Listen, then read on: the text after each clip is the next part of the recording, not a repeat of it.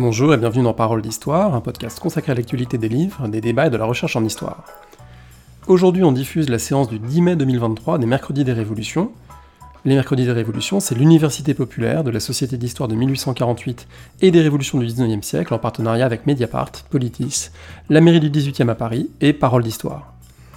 Le thème de cette séance animée par Claudine Ducol, c'est littérature et révolution, avec le romancier Hervé Lecor et l'historien Thomas Boucher.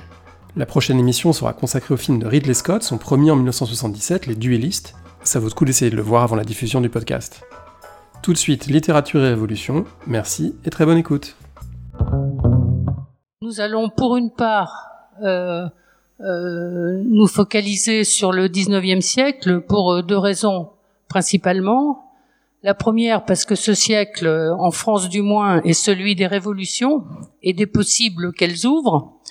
L'autre parce que ce siècle a vu aussi le triomphe d'un genre littéraire très vivace encore aujourd'hui, qui est le roman, euh, dont Stendhal disait c'est un miroir que l'on promène le long d'un chemin, c'est-à-dire avec cette volonté effectivement d'être le reflet de ce siècle pour le moins troublé.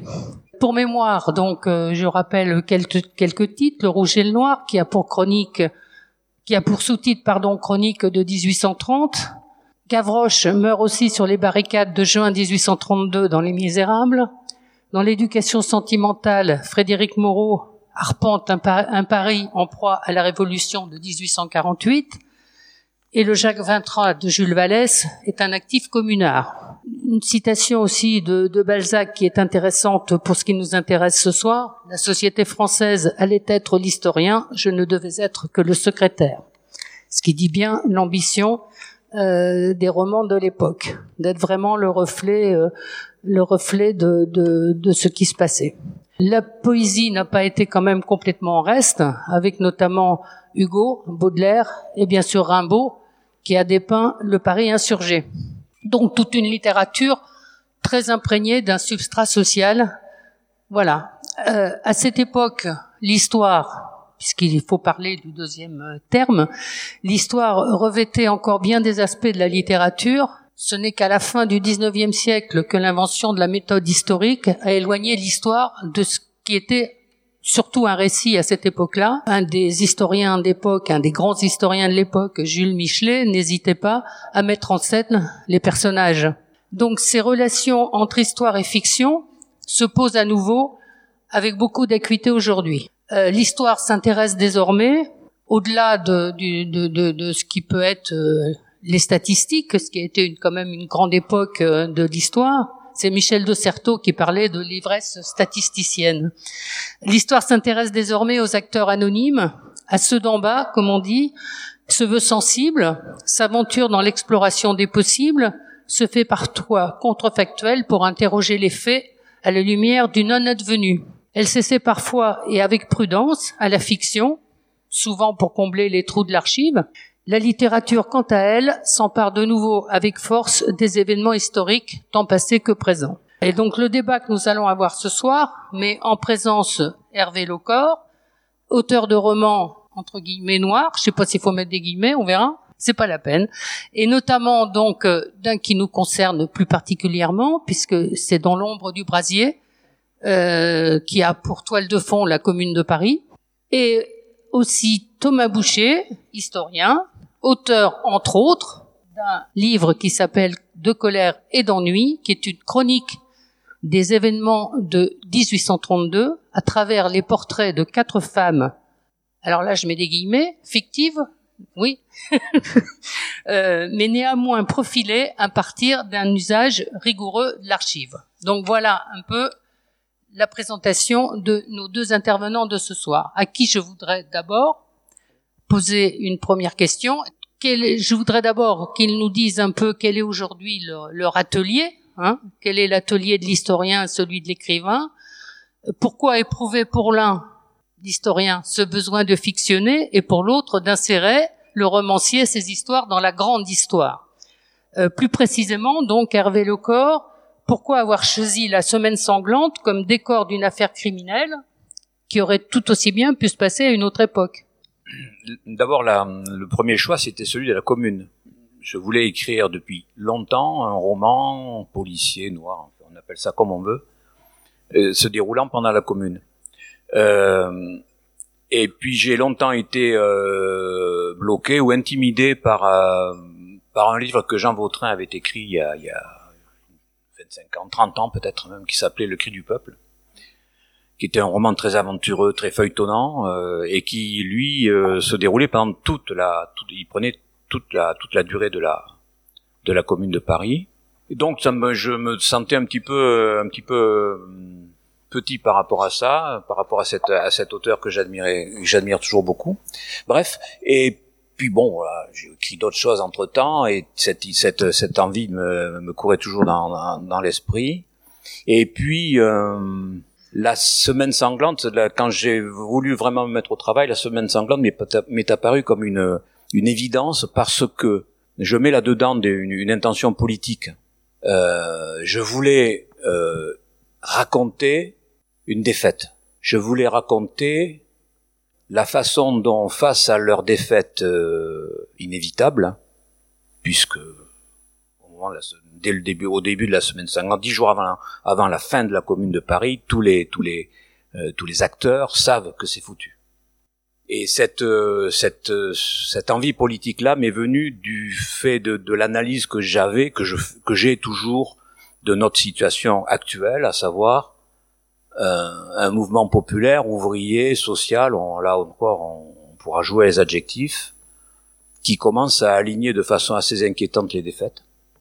Qu'elles soient euh, sur le plan international, ça, commence, je vois, par rapport à la, ça peut commencer pendant la guerre civile espagnole, ça peut, ça, ça a commencé en, Allemagne avec les, les Spartakistes, ainsi de suite, tout, un tas de, défaites sanglantes et aujourd'hui plus près de nous, euh, tout un tas de défaites d'ordre social, politique, qui commencent à, nous poser, à me poser en tout cas à moi un certain nombre de questions. Et pour compléter, pardon d'être un peu long et d'aller chercher toutes ces références là, mais euh, j'avais, j'ai lu il y, a, il y a des années un, livre admirable de Daniel Ben Saïd. Daniel Ben Saïd, pour ceux qui qui voit pas qui c'est, c'est un des, des, fondateurs de la Ligue communiste avec euh, Weber et, et, et Krivine, et c'était un, c'était un philosophe. J'ai envie de dire aussi un écrivain parce que euh, on peut faire de la littérature en faisant de l'histoire, hein. Et, lui faisait la littérature en faisant de la philosophie. Il écrivait donc des livres extrêmement beaux, superbement écrits. Et il a écrit un bouquin qui s'appelait, qui s'intitule Le Paris mélancolique. Et il faisait le bilan là aussi de ces, de ces défaites alignées, de ces défaites qui commençaient à être un peu lourde à porter, surtout quand, euh, comme c'était son cas, comme c'est aussi le mien, on est, on continue malgré tout de porter l'espoir d'un monde meilleur, pour le dire bêtement. Et donc, j'ai beaucoup appris en lisant ce, en lisant ce, en lisant ce Daniel Ben Saïd, qui, voilà, qui me manque beaucoup en tant que, en tant que penseur révolutionnaire. Voilà. Et, et tout, tout ça a, a résulté dans l'envie de, de, de, travailler sur la sur la sur la, semaine sanglante et de montrer euh, voilà comment ces personnages que j'imaginais alors semaine sanglante qui n'est perçue que du point de vue des, des, des communards pas du tout du, point de vue euh, versaillais. J'aurais pu mais bon ça m'intéressait pas du tout on il faut il faut choisir son son côté de la barricade. Bref et euh, voilà. Et puis ça m'intéressait davantage et puis point barre quoi. Donc d'où d'où cet intérêt là pour ces pour ces, perdants magnifiques pour le pour ce courage mais aussi pour euh, essayer de mettre en scène des, des, gens qui qui espèrent encore malgré tout qui qui sont persuadés d'ensemencer l'avenir y compris par leur défaite et qui sont capables aussi de d'avoir peur de de rêver de faire des cauchemars d'aimer de voilà c'est ça. Ça, c'est ça, c'est pour moi, ça, c'est le matériau euh, romanesque que je, que je voulais euh, que je voulais mettre en mettre en jeu. Euh, voilà, c'est pour ça que je me suis lancé là-dedans. Et, comme voilà, moi, pendant plus de deux ans, j'ai côtoyé ces, ces braves gens. Euh, Thomas, je vais me tourner vers toi. Toi, tu as donc évoqué les journées de juin 1832, qui sont quelque peu les oubliés de l'histoire. Hein et tu as souhaité les faire revivre en composant donc ces quatre portraits fictifs euh, de femmes. Euh, D'où est venu ce besoin d'incarnation? Euh, Bonjour à vous, toutes et tous. Je suis content comme tout d'être ici. Euh, et content comme tout aussi de parler de juin 32 qui est un, petit peu une obsession chez moi quand même. Euh, je, parler de cette tentative, je pense que ça suppose revenir sur une histoire beaucoup plus longue. Euh, c'est un, événement assez étonnant, euh, juin 1832. Je pense que je ne mens pas en disant qu'il a globalement disparu de la mémoire collective. C'est-à-dire que peut-être il y a une accroche générale Lamarck, peut-être il y a une accroche euh, Cloître Saint-Méry. Bon, pas beaucoup plus. Et souvent, et c'est logique, on confond avec d'autres insurrections. Et tout ça se mélange dans un 19e siècle qui s'éloigne. Euh, 1832 a quand même une caractéristique, et c'est pour ça que la littérature, euh, voilà, euh, elle, est présente dans mon travail depuis le début. Euh, c'est l'insurrection des Misérables.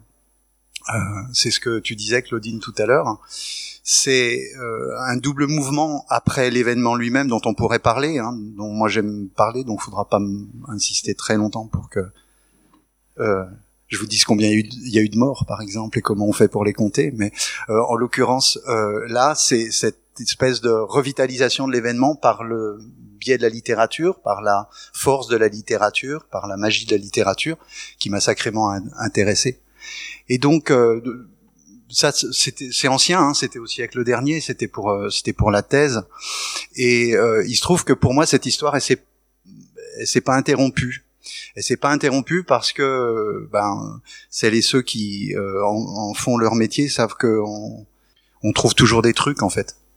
Et si on les trouve pas soi-même on a des, des amis ou des proches qui nous disent t'as vu passer cette lettre en vente là sur eBay ou un truc comme ça et parmi mes amis, il y en a un qui s'appelle Michel Cordio et qui un jour m'a dit euh, ouais, euh, j'ai trouvé un truc pour toi, ça pourrait t'intéresser. C'est l'IA 32. Alors bien sûr, euh, mes deux oreilles se dressent et euh, il me fait comprendre très vite que il y a de l'enjeu. Donc quand quand il m'a dit ça, je me suis dit il faut que j'aille chez lui.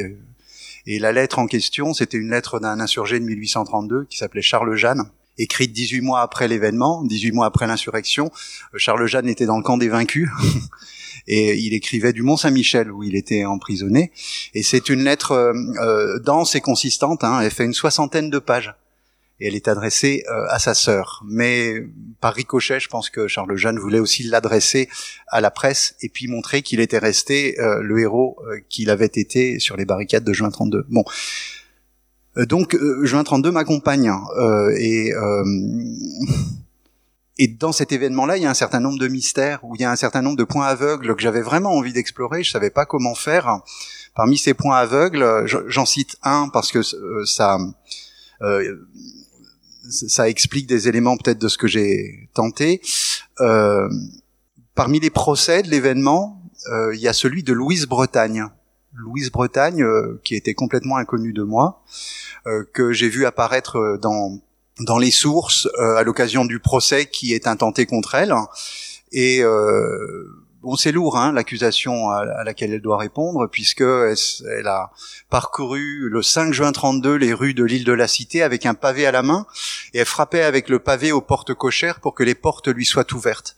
Donc voilà, elle est, euh, elle est accusée d'être chef de bande. Et bon, ça, ça va c'est payé très cher ça en général. Euh, donc euh, il est question d'elle dans le compte rendu du procès. On entend très vaguement sa voix, mais c'est une voix rapportée, donc on ne sait pas trop si c'est effectivement ce qu'elle a dit. Bon, euh, elle part en prison, elle va à Saint-Lazare, elle y reste cinq ans probablement. Je crois la voir réapparaître en 1848, mais sans certitude. Je sais, je suis pas sûr que c'est la même et je me dis j'avais un sentiment de frustration. Je me disais que l'événement il était fait par tu avais insisté sur cet aspect-là sur des actrices et des acteurs et elle elle faisait partie des actrices et des acteurs de l'événement. Encore moins connus que les autres.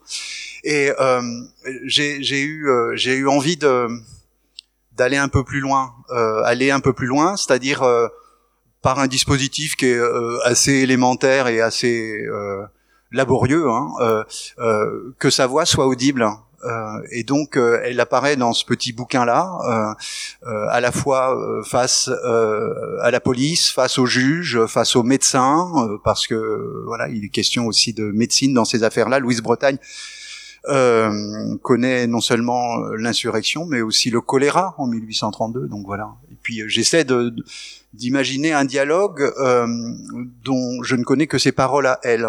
Donc euh, ça fait un truc un peu bizarre, mais qui me donnait l'impression que le, le, quelque chose que c'est, je sais que c'est pas c'est pas très rationnel mon affaire, mais le son de sa voix pouvait s'entendre à, peine mieux hein.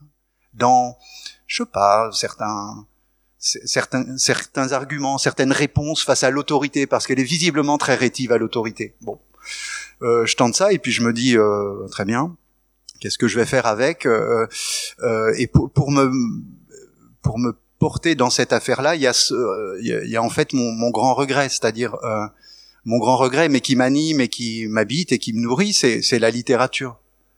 Euh, essayer de faire un truc pareil, ça ça a pas grand sens, sauf se dire qu'il y en a de très grands et de très très forts qui l'ont fait, et qu'on peut se placer un peu sous leur aile essayer de retravailler cette catégorie de l'individu en action ou en mouvement euh, avec euh, comme euh, horizon euh, les mots de la littérature. Et ce, ce texte-là, en fait, j'aurais jamais osé l'écrire si j'avais pas lu, relu, relu sans cesse des textes pour moi majeurs. Tu parlais euh, des Misérables, tu parlais également euh, de Stendhal tout à l'heure. Euh, et puis, même si ça n'a pas grand-chose à voir en apparence, euh, l'œuvre de Virginia Woolf. Et je me suis dit, elle, elle, elle a osé des choses, elle s'est permis des choses, elle, elle, a pris sa plume, elle a, elle a construit des actes d'écriture euh, qui me semble-t-il donne envie aux autres de bouger à leur tour. Euh, et lorsque dans les vagues, euh, elle, elle essaie de rendre compte de ce que c'est que la subtilité, l'évanescence d'un, d'un être dans une situation, mais je trouve ça absolument magnifique. Alors euh, je me dis, bon, alors euh, je me compare pas que les choses soient bien claires. Hein. Ce, que j'ai compris avec ce projet-là, c'est que je suis pas un écrivain. Euh, voilà, ça, ça, ça s'improvise pas ces affaires-là. Un écrivain peut-être, un romancier, pas forcément.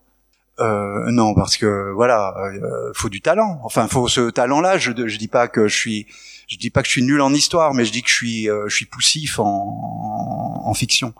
Euh... ah, il faut dire les choses. Hein. Euh, mais voilà, c'est pour ça que ce soir, ça m'intéressait vraiment beaucoup parce qu'il y a cette double relation à l'histoire et à la littérature qui, euh, et on est un certain nombre dans ce cas-là, qui, qui nous qui nous porte un peu, dont on sait pas trop quoi faire. Hein. Et, voilà. Et maintenant, je suis lancé sur un autre truc, mais il y a toujours la littérature qui, qui frappe à la porte, en fait.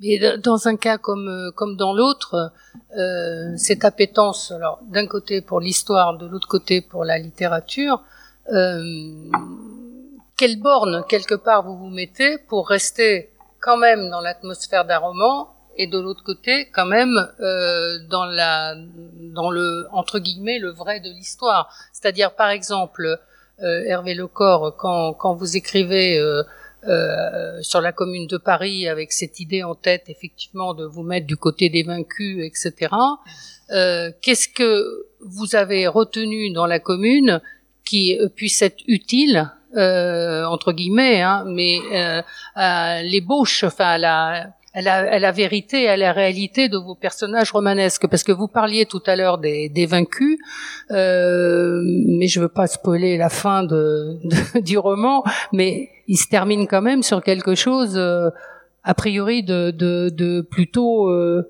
euh, positif, enfin en tout cas qui nous réjouit, parce que nos deux héros, a priori, sont pas tombés sous les balles. voilà.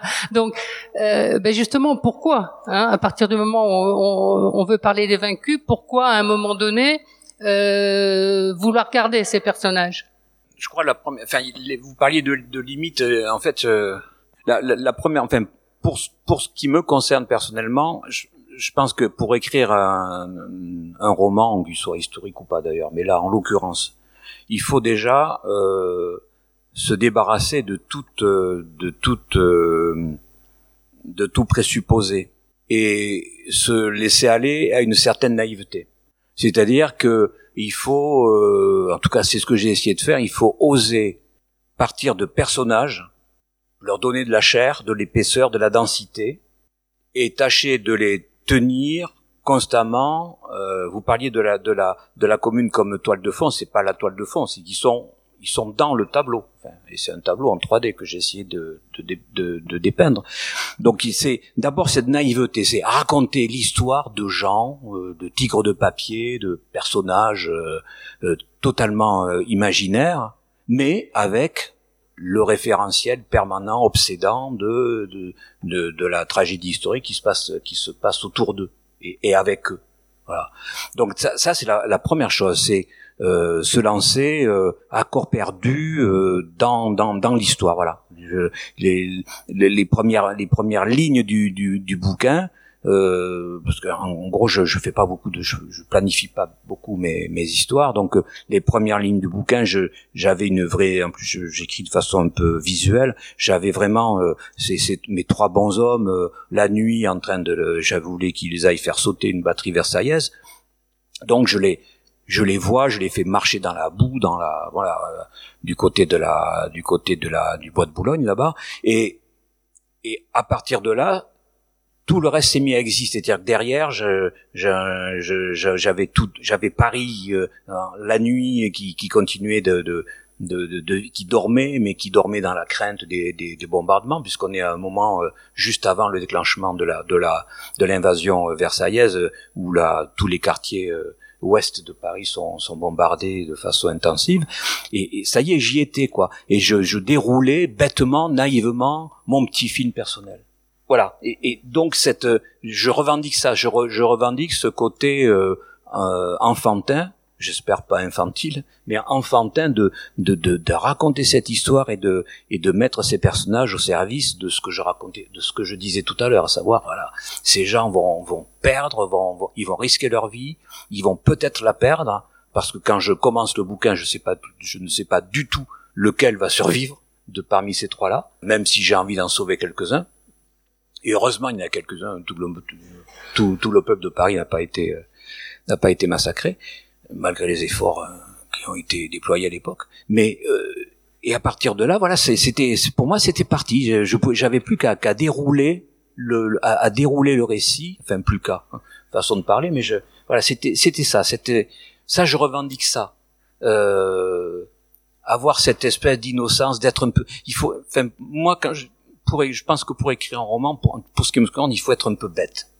Il faut pas, il faut pas chercher. Je ne cherche pas à faire le malin, à, à démontrer quoi que ce soit. La seule chose que je voulais montrer, c'était le courage désespéré de gens qui se battent pour la, la révolution, pour la Commune de Paris, pour la révolution sociale, avec tout ce qu'on veut. C'était ça, c'était, euh, je revendique ça. Et, et, après, ce qui, sur le plan euh, littéraire, euh, peut-être que ça, ça va peut-être vous parler.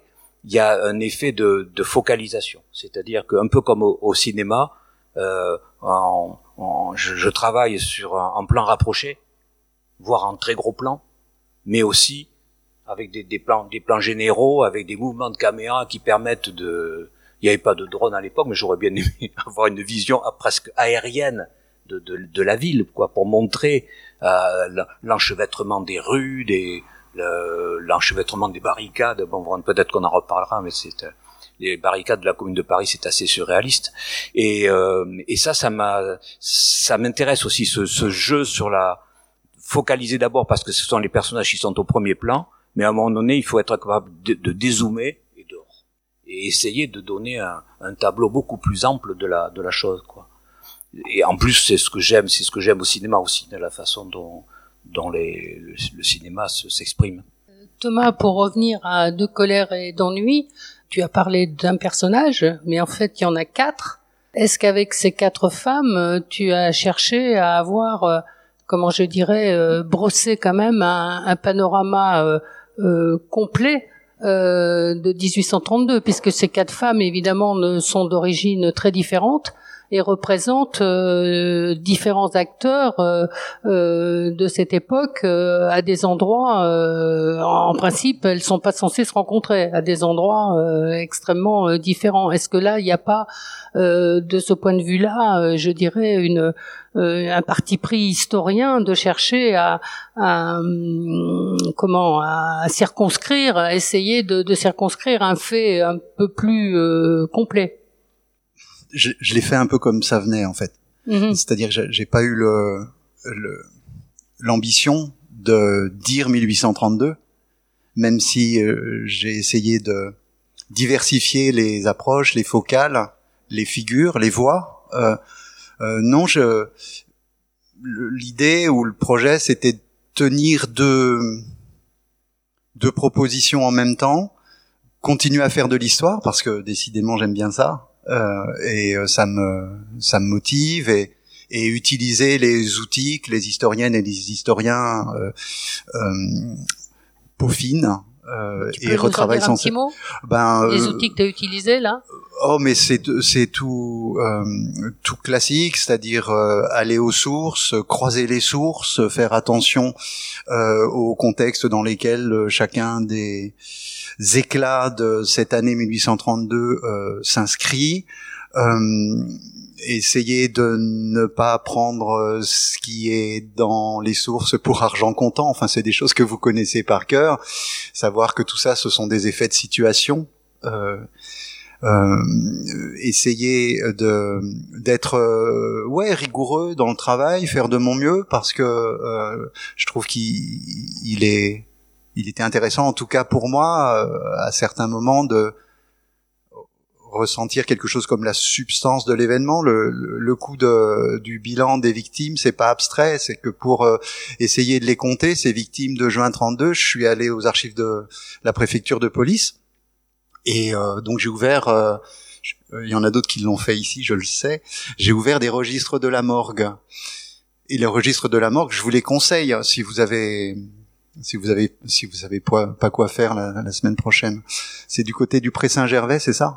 Euh, Maintenant, hein, c'est là-bas. Euh, ouais, c'est ça.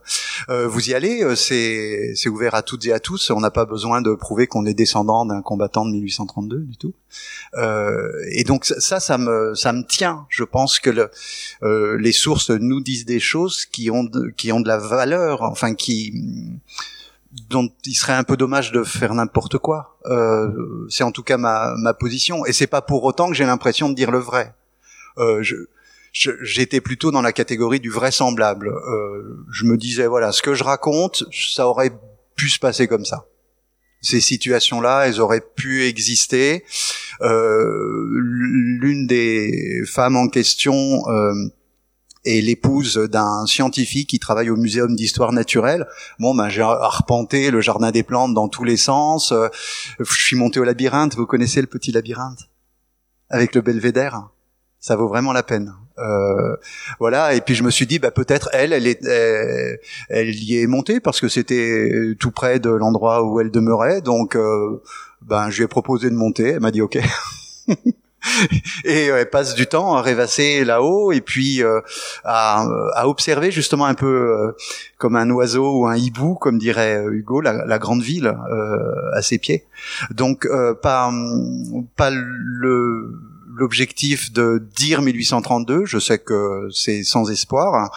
Peut-être essayant, essayer d'en suggérer des petits bouts, sources à l'appui. Mais euh, en deux minutes, euh, c'est un problème complètement récurrent. Je suis sur un autre projet maintenant de d'ordre biographique et euh, et je me rends compte, ça fait ça fait un moment que je travaille là-dessus, que je suis dans un double vertige. D'abord, celui que je décrivais tout à l'heure, c'est-à-dire que quand on cherche, euh, c'est incroyable tout ce qui sort. Enfin, euh, ces deux personnes que j'essaie de co-biographier, disons, euh, ont laissé des traces. Et euh, à certains endroits euh, très attendus, et à certains endroits très inhabituels. Et puis, euh, maintenant, dès que il y a un texte signé d'elle ou de lui dans la presse, ben, il suffit d'activer les espèces de machines euh, infernale dont nous disposons euh, pour trouver euh, pour trouver les occurrences. Enfin, le journal des débats, par exemple, est, est en ligne et vous pouvez chercher sur toute l'histoire du journal des débats si telle ou telle des personnes qui vous intéressent à un titre ou à un autre y figure. donc, il y a, y a, le vertige du trop de temps en temps. Je sais pas où ça va s'arrêter cette affaire-là. si, j'ai dit que j'arrêtais, mais c'est moi qui ai dit que j'arrêtais parce que ça pourrait continuer hein, euh, encore très très longtemps. Et puis le vertige du peu. Enfin, on est peut-être en train de quitter les révolutions. C'est pas gênant? Je, ok. Je me rends compte que ce que je sais d'elle et de lui, euh, tout euh, tout mis bout à bout, c'est rien. C'est-à-dire que ça se compte en quelques dizaines de jours dans une vie avec des moments forts, le moment début de la monarchie de juillet, et puis le moment 1848. Et là, je retombe un peu sur mes pattes, mais son rapport à elle et son rapport à lui à 1848 sont des rapports très paradoxaux. C'est-à-dire que ils sont marqués par l'absence. Elle et lui sont socialistes. Elle et lui, je le suppose, j'en suis même sûr pour elle, mais lui reste complètement silencieux dans les sources, en tout cas, euh, sont euh, touchés par ce qui se joue en février 48 et par la Révolution. Mais de ce que sont leurs existences respectives les 22, 23, 24 février 48, je ne sais strictement rien. Donc c'est un côté complètement dérisoire en même temps. Et la littérature, elle nous aide à, à vivre avec ça ou à l'assumer. Euh, il, me semble que certaines des représentations des révolutions les plus les plus éblouissantes qui soient euh, disent tout autant le manque ou l'incapacité de dire que l'événement qui serait plein, homogène et, euh, et discernable et analysable. Mais la, la littérature, euh, peut-être Hervé Lecor, vous pouvez rebondir là-dessus, a quand même, d'un certain point de vue, plus de liberté par rapport à ce que dit Thomas, parce que euh, on voit bien que quand même pour l'historien, il y a des, il y a des, même si l'imagination est en jeu, et puis on parlera tout à l'heure de cette rencontre où la littérature s'est invitée, comme tu dis, euh, il y a quand même des, des, enfin tu pourras peut-être nous en dire plus là-dessus, mais il y a quand même des, des moments où l'historien de toute façon va continuer à aller au maximum dans les archives, je suppose. Par contre, en littérature, il y a une plus grande liberté. Je pense que effectivement, faut être exact euh, quand on parle de la commune euh, le plus possible, mais que les personnages, euh, comment dire, peuvent vivre leur histoire peut-être d'une manière plus libre qu'en histoire. Oui, mais ce que, dans ce que dit Thomas, c'est, moi, ça, me trouble et ça m'intéresse parce que finalement, vous, vous à partir de, de, de ces personnes, vous avez fabriqué des personnages. C'est-à-dire que dans ce que vous disiez tout à l'instant, j'avais l'impression que ces, ces personnages sortaient de l'espèce de d'anonymat, de néant historique dans lequel ils étaient, euh, euh, et, dont vous avez retrouvé la trace dans la dans la documentation. Et petit à petit, j'avais l'impression que vous les façonniez, que vous les avez façonnés, que vous les avez leur avez donné cette cette densité, une densité qui leur manquait, que ce sont plus des sont plus des fantômes, ça devient euh, vous leur redonnez une vie. Et, et moi, je trouve ça je trouve, je trouve ça intéressant parce que ça avec d'autres avec d'autres outils, finalement vous vous faites un petit peu ce que moi j'essaye de faire de mon côté, c'est-à-dire que j'ai pas de personnage au départ, j'ai pas de je, je connais pas ces personnes, donc je les invente de toutes pièces, mais ils ne tiendront debout que euh, en s'implantant, en s'enracinant dans le, le, moment historique où je les je les fais évoluer. Euh, et effectivement, euh, du coup, ma liberté, elle est dans la euh, je, je, leur donne le passé que je veux, je leur donne le futur, le, le destin dont, dont j'ai envie de les, de les accabler éventuellement, les pauvres. Mais euh, c'est finalement, au bout du compte, on a des, des êtres qui se mettent à exister avec des, enfin, avec des techniques différentes, avec euh, et, et euh, c'est drôle parce qu'en vous écoutant, je repensais, enfin, je pensais à euh, comparaison n'est pas raison, mais euh, Ludivine Bantini a fait un, a écrit un bouquin sur la sur la commune de Paris. S'appelle la commune au présent, lettre lettre du passé ou quelque chose comme ça. Et elle a, elle, elle s'est mise à écrire des lettres à des à des à des, des, femmes et des hommes de la de la commune de Paris. Et elle, elle établit une espèce de correspondance à travers les, les, les, les décennies comme ça. Et, et tout d'un coup, ces personnages ces personnes qui ont existé, dont, dont, elle a bien sûr la trace historique, tout d'un coup elle leur donne, là encore, par, mais par l'écriture, comme vous, par l'écriture, par cette, cette recréation, qui est une recréation de fait littéraire, elle leur redonne tout d'un coup cette, cette présence, cette, j'allais dire presque cette dignité historique qu'on a essayé de leur, qu'on leur a dénié, peut-être parle en les, les dans leur défaite ou dans l'anonymat qui, qui, les a recouverts. Pour ça que moi ça me, oui la liberté, la liberté, oui, on est en, c'est, surtout pour ça que j'aime j'aime écrire des romans. C'est cette espèce de, de liberté, j'allais dire un peu un peu naïve, un peu voilà, je, je joue aussi. Euh, je sais que c'est un jeu, un jeu un peu sérieux, mais je joue en même temps. C'est pas. Je pense que je j'ai pas lu votre bouquin, pardon, mais je pense que euh, d'après ce que je vous entendais dire, j'avais l'impression que mine de rien, vous avez euh, vous avez franchi une une frontière entre votre travail scientifique d'historien et un essai littéraire, un essai, une tentative littéraire. Je sais pas si je dis des bêtises, mais un tout petit truc, mais c'est aussi une question que j'ai envie de vous adresser en fait. Euh, Est-ce que même dans le travail des historiennes, des historiens, euh, il n'est pas fatal qu'on construise des personnages Enfin, ça, je je sais pas. Euh, par le, le choix qu'on effectue à l'intérieur du du corpus de sources qui est le nôtre, par un certain nombre de découpages qui ont leur part d'arbitraire, qui peuvent se justifier jusqu'à un certain point, mais qui renvoient aussi à des choix d'autorité de la part de l'historienne de l'historien, même si sa rigueur est extrême par ailleurs. Euh, Est-ce que euh, lorsque je sais pas, moi j'aimerais bien en, discuter. Euh, Claude Lattac, un grand grand historien qui a travaillé sur le 19e siècle, a fait des biographies. La biographie de Martin Bernard, par exemple. Euh, il, est d'une rigueur euh, éblouissante. Euh, Claude Latta. Mais est-ce que ce Martin Bernard, qui a été une figure importante de la contestation politique et sociale du 19e siècle, et qui a été un acteur de 48 par exemple, euh, est-ce que euh, ce euh, Martin Bernard de Claude Latta, euh, c'est pas déjà un personnage malgré toutes les précautions qu'il a prises? Est-ce qu'on n'est pas, qu'on le veuille ou non, même si on se on se harnache, on se caparaçonne de sources? Est-ce qu'on n'est pas aussi des un peu des créatrices, créatrices et créateurs de petites fictions? Enfin, euh, j'en sais rien. Euh, je, dis ça parce que euh, le, le, travail de la biographie, par exemple, il est troublant à, ce titre-là parce que il n'y a pas de biographie du, de la même personne qui se ressemble ou bien, euh, enfin, ça, ça, se clone pas un, travail biographique, même chez un historien, une historienne qui fait de son mieux et de la manière la plus rigoureuse possible. Genre, mais c'est plutôt une proposition. J'aimerais bien vos, vos avis là-dessus, peut-être. Je pense aussi que je pense que pour vous, dans ce que vous faites comme travail comme pour moi, il y a aussi le lecteur. Il y a aussi l'effet produit sur le lecteur et la lectrice. Euh, D'abord, quelqu'un qui lit une biographie, qu'est-ce qu'il attend de cette biographie au juste? Quelles sont ses attentes et est-ce que ces attentes vont rencontrer les intentions de l'auteur? Et en fonction, est-ce que dans ces attentes, il y a cette envie de, de, de justement de voir vivre, s'incarner un personnage par-delà la rigueur, la rigueur historique dont le biographe va pouvoir faire preuve.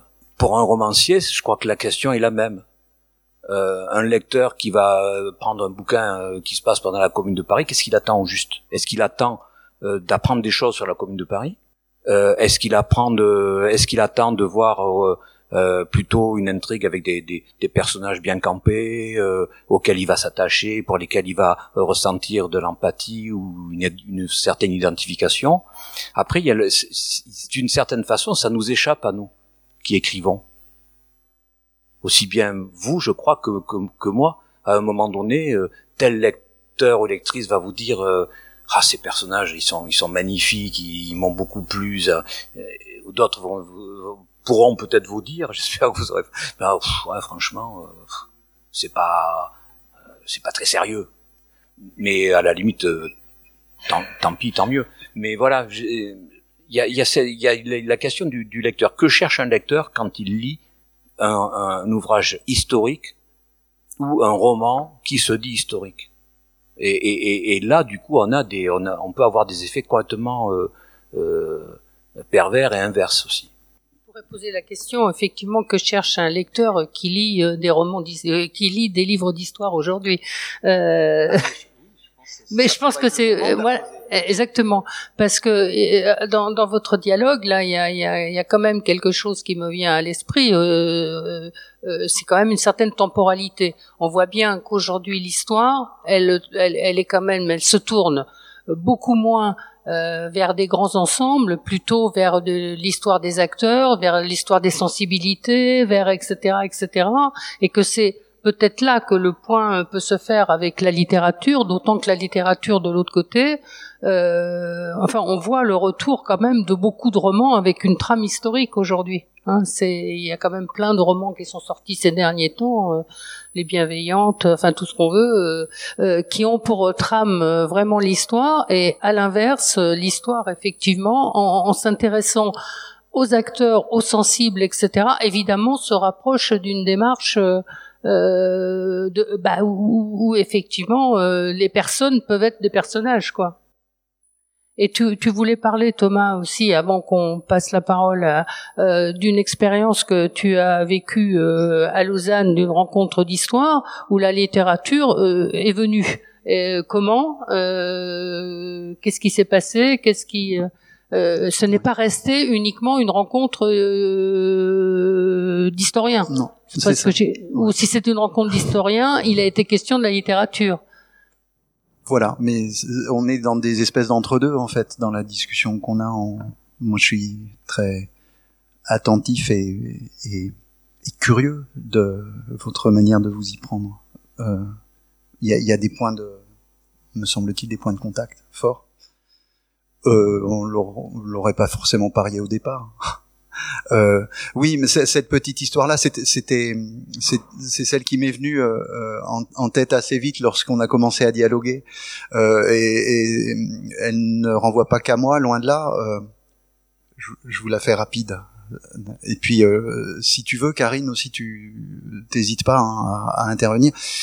Pourquoi Karine? Parce que il y a quelques mois, on, a euh, eu le projet avec Karine et puis une autre chercheuse qui est doctorante qui s'appelle Tatiana Fauconnet, qui travaille sur 1848, d'organiser une rencontre euh, centrée sur euh, ce qu'on a appelé les sentiers de la biographie en 1848, sur la manière dont les individus ou les individus formant groupe vivent 1848, de quelle manière 1848 euh, euh, intervient sur leur parcours d'existence, de quelle manière 1848 remobilise des expériences plus anciennes, débouche euh, sur des constructions politico-sociales qui se prolongent très très tard dans le 19e siècle et même au-delà. Jusqu'ici, ça, ça ressemble à, euh, non, bah, je, je, tiens à dire qu'on était trois parce que c'était vraiment la dynamique de départ. Et en étant trois, avec des sensibilités vraiment différentes, même si on fait de l'histoire euh, toutes et tous les trois, euh, on s'est on s'est rendu compte que euh, dans, dans, ce travail qui était un travail assez classique, Emmanuel aussi, d'ailleurs, tu y as tu y as participé. T'es venu et t'as même t'es même intervenu sur, sur ces questions-là. Euh, on, on s'est rendu compte que que bah, la littérature est pointée le bout de son nez très très souvent parce que ben il y avait derrière ça euh, mais on y revient on peut on pourrait on pourrait euh, décrire d'autres paysages que le paysage biographique hein. je pense que l'histoire elle continue d'être très active dans dans plein plein de domaines y compris les domaines dits classiques et qui sont super précieux aussi mais comme on avait choisi l'angle biographique ben toi euh, Tatiana ou moi on s'est retrouvé avec des stimulations littéraires très très fortes euh, et euh, euh, toi, Karine, tu as eu des idées qui te sont venues en tête et d'après toi, ça nourrissait euh, notre projet. Moi, j'avais une espèce de petite musique comme ça qui me revenait tout le temps. C'est, on a toutes et tous, je suppose, des, des phrases qui sont des sortes de viatiques. Enfin, j'en sais rien. Moi j'en ai une c'est de mémoire, donc ça va être probablement raté. C'est dans les essais de Montaigne, euh, et Montaigne, euh, voilà, euh, fait la proposition suivante à un, moment de son texte. Nous sommes tous faits de lopins, de petits morceaux, d'accord, et d'une contexture si informe que chaque moment en nous fait son jeu. Et la suite, je m'en suis toujours parmi. Et il y a autant de différences de nous à nous-mêmes que de nous à autrui. Et lorsque on essaie de prendre au sérieux euh, ce, ce, ce, travail de, de, de, de, Montaigne, qui est en particulier un travail littéraire, euh, on se retrouve face à une sorte de pulvérisation possible de, de la biographie, et on s'est dit, c'est pas abstrait. Est-ce est que ça se vit? Est-ce que ça s'expérimente à hauteur d'individu dans ce moment qui est un moment qui nous passionne complètement, qui est le moment 48 c'est aussi le, la, la, question des limites disciplinaires en fait qui nous préoccupe pas mal. Euh, euh, pour euh, euh imaginer ce 1848 là, on s'est dit que ce serait bien, même si on s'aime beaucoup euh, entre historiennes et historiens, il n'y a pas de problème avec ça. Bah, il y avait toutes sortes d'historiens et des historiens qui n'avaient pas honte d'aimer la littérature, par exemple. Mais les historiens n'ont jamais honte d'aimer la littérature, sauf que c'est pas forcément dans les dans les habitudes initiales. C'est-à-dire que peut-être euh, on, on, on, met de côté ce type de dynamique euh, où euh, on le lien entre histoire et littérature, euh, historiquement, ça n'a pas été un lien de, de parfait amour quand même. Euh, il y a eu des partages disciplinaires, il y a eu des, des hostilités très fortes, il y a, il y a des débats du genre de qui de toi ou de moi dit le mieux le réel? Et euh, ça peut conduire à des formes de euh, d'indifférence ou d'hostilité mutuelle. Et nous, on s'est dit non. Euh, Tatiana, elle, elle a beaucoup pensé à Giono, Tatiana Fauconnet, la, la troisième membre du, du trio, un, un, Giono qui pour nous était pas du tout prévu au programme. Euh, un Giono qui a écrit, vous le savez peut-être, et moi ça a été une découverte, et c'est pour ça que j'ai vraiment aimé ce moment-là, qui a écrit dans les années 70 un livre qui s'appelle Le Déserteur. Vous l'avez vu passer le déserteur, euh, un, truc, euh, un, véritable ovni. Euh. Le, à la base de le déserteur, il y a un, certain nombre de d'ex-voto dans des petites églises du Valais en Suisse. Et à partir de ces ex-voto, Giono essaie de penser, d'imaginer, de rêver l'histoire d'un homme qui euh, serait l'auteur de, ces œuvres-là. Et il le voit comme un déserteur qui a quitté probablement la France, qui est arrivé en Suisse, il sait pas trop comment, par le sud, par le nord, et dont il est bien possible qu'il ait été conspirateur et révolutionnaire, mais c'est pas sûr. Et on s'est dit que ça nous aidait véritablement à réfléchir à ce que c'était que la présence à l'événement révolutionnaire on, a parfois tendance à, se dire euh, que, bah voilà, euh, quand on est en révolution, on y est corps et âme, on y est jusqu'au euh, au bout des ongles. On est d'un côté ou de l'autre de la barricade à fond. et ce, c'est documenté ça, bien entendu. Mais mais la présence à l'événement n'est pas euh, n'est pas une présence euh, euh monochrome, hein, euh, pas avec un seul ordre de motivation. Il y a plein de raisons pour lesquelles on peut se retrouver aux barricades. On peut se retrouver aux barricades aussi, même si ça semble moins stimulant peut-être sur le plan de, du combat politico-social, on peut s'y trouver par hasard. On peut, on peut s'être fait coincer dans les rues et puis moi je j'évacue pas complètement ce type d'argumentaire chez un insurgé qui essaie de se défendre euh, du poids d'une accusation. Bien entendu, on a l'impression que c'est une échappatoire simple. J'y suis pour rien. Je voulais pas être là. J'étais là quand même. Euh, on se dit ouais ouais, euh, il est en train de se défiler. Elle est en train de se défiler. C'est un peu fastoche, mais non, ça peut ça peut exister. Et puis se défiler euh, lorsque le risque c'est 5 ans de prison, je pense que ça vaut la peine hein, d'essayer vaut mieux passer ces cinq ans-là ailleurs qu'en prison quand même. Euh, tout ça pour dire que la présence à l'événement, c'est une présence qui n'est pas une présence évidente.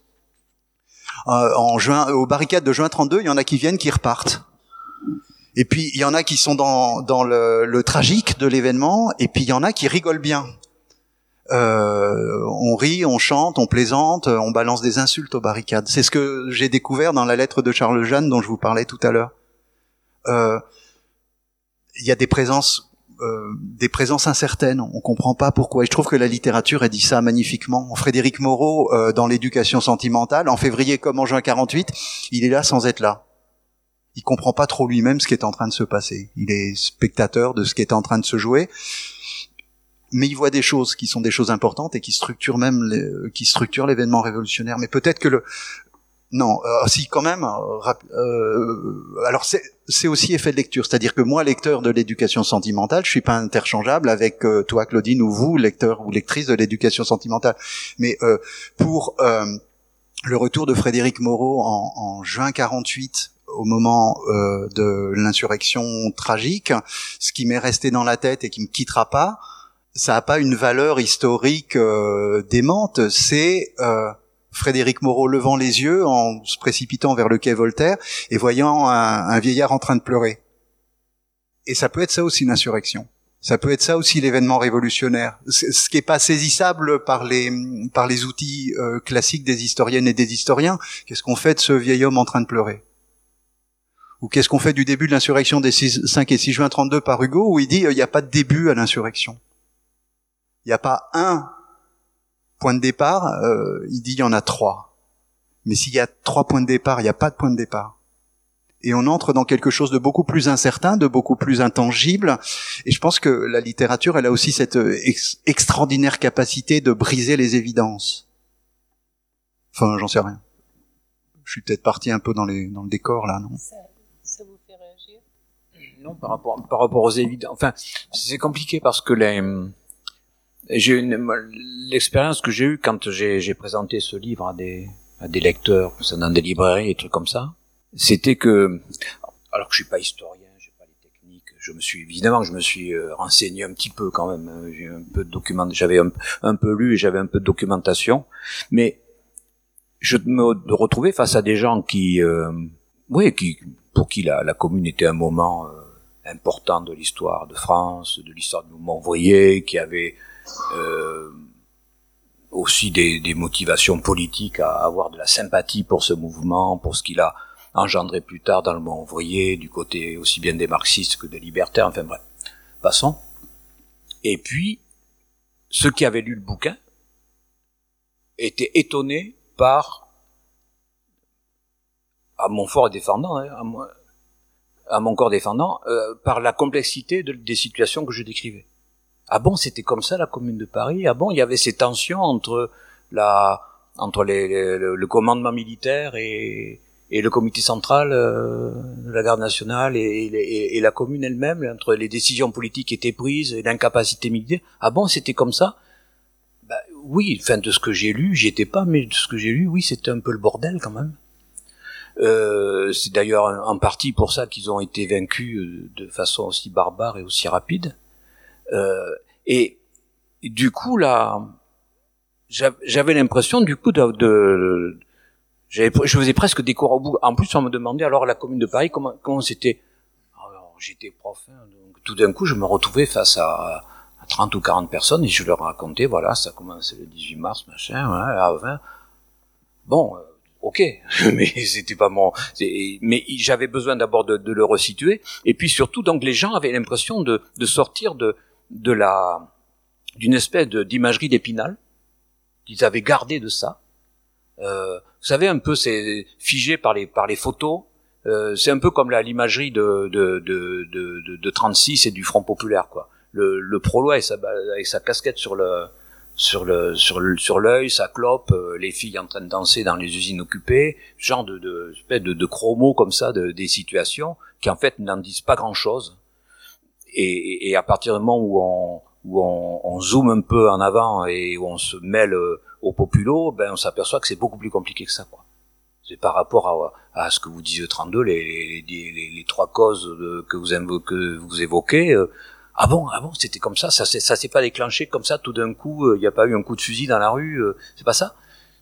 Et, et ça, et, et, avec mes petits moyens de romancier, j'arrivais finalement à, à, dessiller un certain nombre de regards sur. Euh, c'était pas mon but au départ. J'étais, j'étais pas là dans. Euh, voilà, je vais leur montrer, je vais montrer ce que c'était que la commune de Paris, la commune de Paris, en tout cas la, en tout cas la, la semaine sanglante.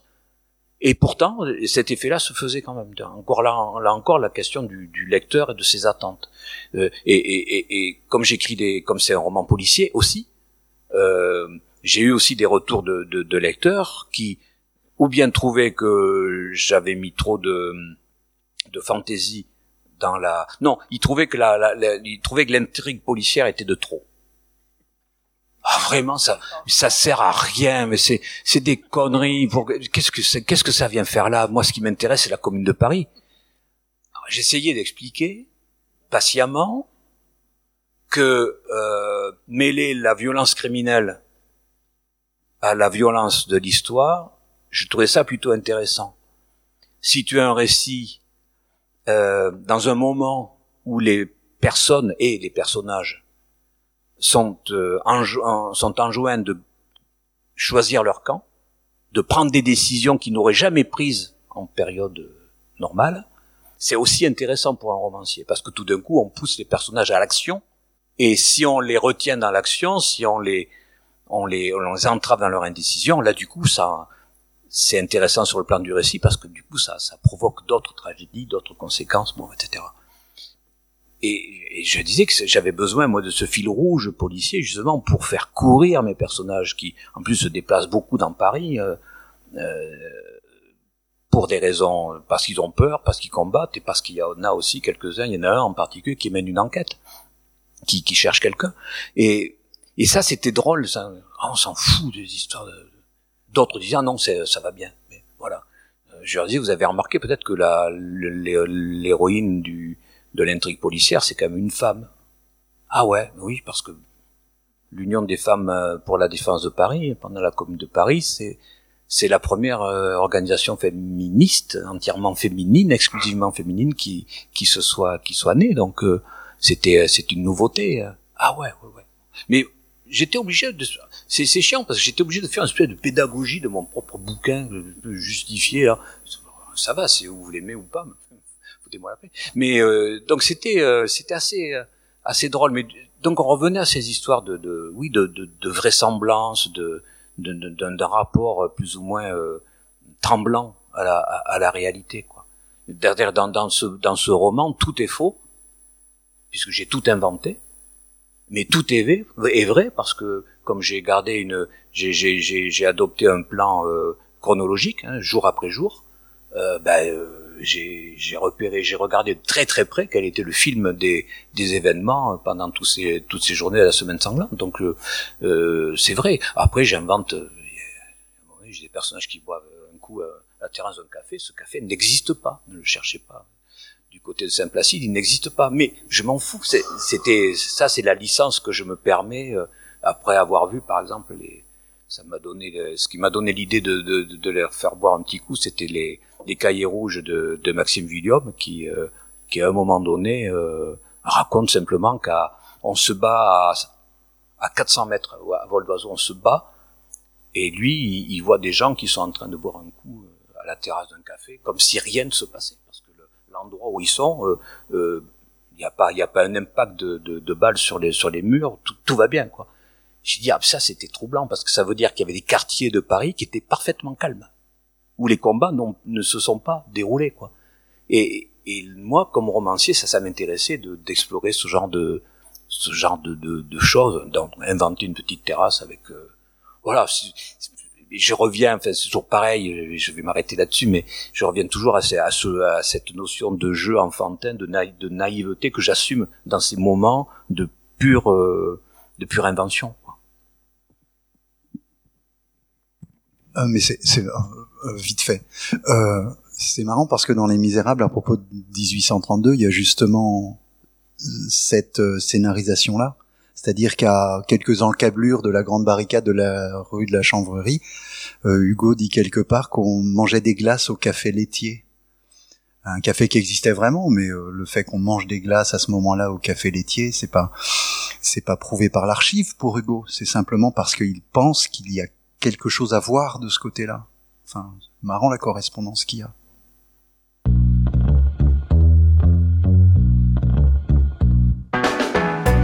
Merci de nous avoir écoutés. Rendez-vous sur le site www.paroledhistoire.fr pour toutes les informations sur le podcast, pour vous abonner, écouter ou télécharger les autres émissions.